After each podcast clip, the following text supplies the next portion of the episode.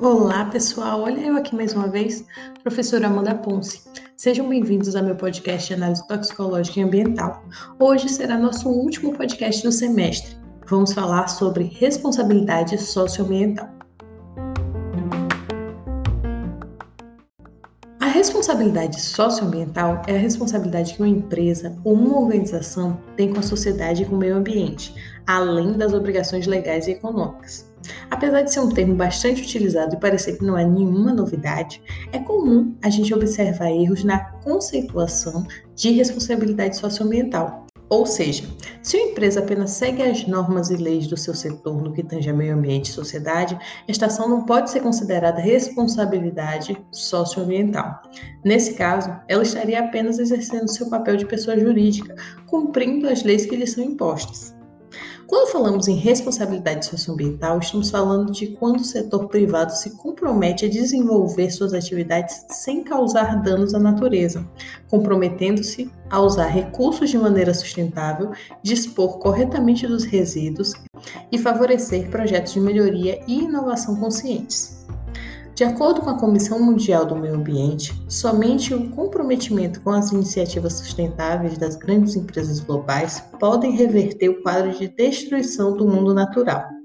Embora o poder público tenha que ser continuamente cobrado por sua parcela de responsabilidade, são as empresas privadas que possuem o maior alcance de atuação, ainda mais em um mundo globalizado onde não existem fronteiras para organizações multibilionárias. Tradicionalmente, as ações de responsabilidade social e ambiental das empresas eram pensadas em ações pontuais, com o intuito de engajar seus colaboradores e promover boas externalidades. No entanto, em pleno século XXI, mais do que gerar alguns benefícios para a comunidade, para que um negócio se destaque verdadeiramente engajado, ele precisa ter uma postura de responsabilidade social e ambiental que esteja ligada a uma visão, valores e estratégias da empresa. A finalidade é, além de gerar um sentimento positivo na sociedade, mostrar valor e confiança aos consumidores, que por meio de intervenções coerentes podem estar alinhadas às atividades de organização ou não. Alguns modelos tradicionais de responsabilidade social envolvem ações como doações de dinheiro ou material, voluntariado de funcionários e pequenas intervenções sociais e ecológicas. Algumas companhias passaram a usar no mercado carbono e créditos de carbono para regular seu funcionamento, adquirindo selos internacionais de sustentabilidade e negócio verde, ou seja, preocupado com o meio ambiente. Já outras empresas trabalham com a reformulação da maneira de como os procedimentos são feitos e utilizam equipamentos modernos com consumo de energia eficiente. Com maior eficiência em matéria-prima convertida em produto final, menos resíduos são produzidos. E outras empresas já diminuem o consumo de energia e o uso de plástico e madeira para manufaturar seus produtos e procuram maneiras criativas de utilizar os recursos materiais disponíveis. Tais projetos simbólicos com certeza cumprem um papel importante para o meio ambiente, mas não atendem às principais necessidades que a comunidade que a empresa atua e que os exigentes consumidores do século XXI demandam. Além disso, programas tradicionais de responsabilidade corporativa deixam de ser apreciados pela sociedade por carregar um aspecto muito mais de marketing e relações públicas do que de fato uma preocupação genuína com o território, seus habitantes e suas necessidades. Como já foi dito anteriormente, a responsabilidade socioambiental guarda uma relação direta e progressiva com o desenvolvimento sustentável e, consequentemente, com a sustentabilidade. Empresas que trabalham dentro do padrão de responsabilidade socioambiental necessariamente são empresas sustentáveis ou que estão caminhando fortemente nessa direção, pois elas atuam de acordo com o tripé que norteia o desenvolvimento sustentável e a sustentabilidade, que é ambiente, sociedade e economia. Assim, muitas dessas empresas já galgaram e conseguiram suas certificações pelas normas da série ISO 14000 e ISO 26000, que tratam diretamente dos assuntos em questão e buscando conseguir seus certificados. Assim, a natureza, o planeta Terra e a sociedade é quem sai ganhando. Os programas de gestão ambiental, em acordo com os preceitos da série de normas ISO 14000, foram criados para diminuir o impacto provocado pelas empresas sobre o meio ambiente e assim preconizam o uso responsável dos recursos, minimizam o desperdício e a produção de resíduos. Muitas empresas que utilizam recursos naturais e geram poluição ou causam danos ambientais através de seus processos de produção estão em desenvolvimento de novos padrões de produção e tecnologia por uma produção mais limpa, visando melhorar o trato com recursos naturais e com o ambiente seguindo o que se está estabelecido nas normas ISO 14000.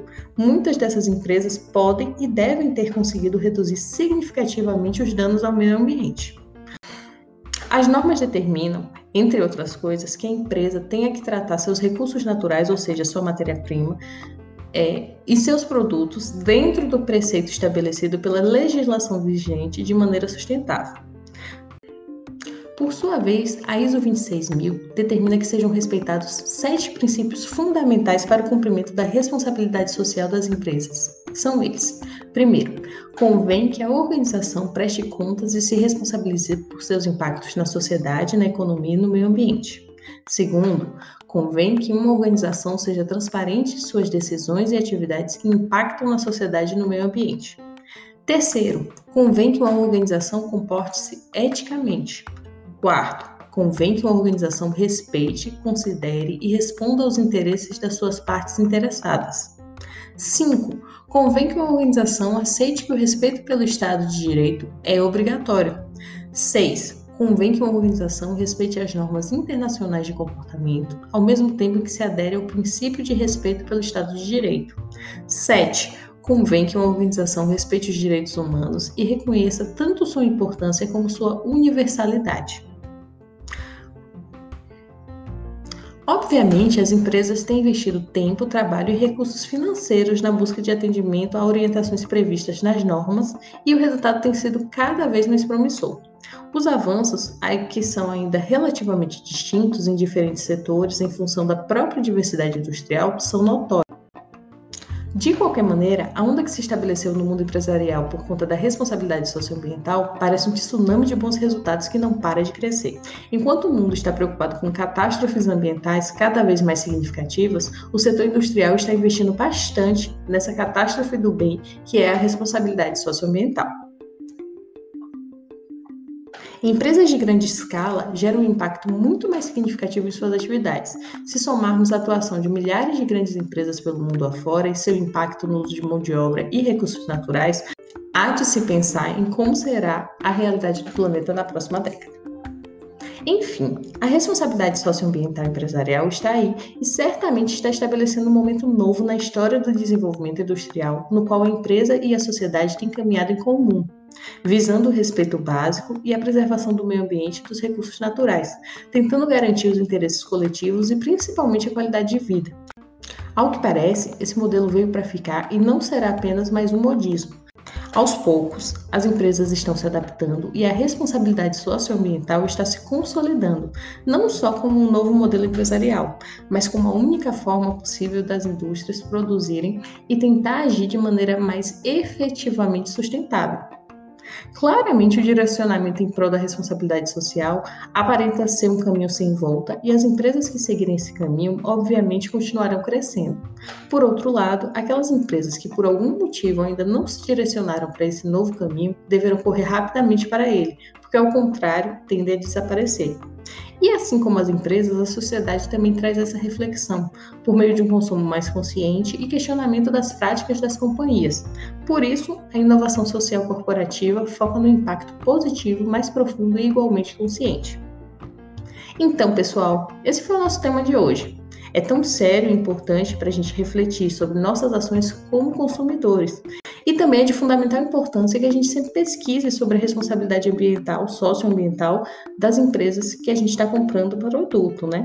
Prefira sempre aquelas que são mais conscientes.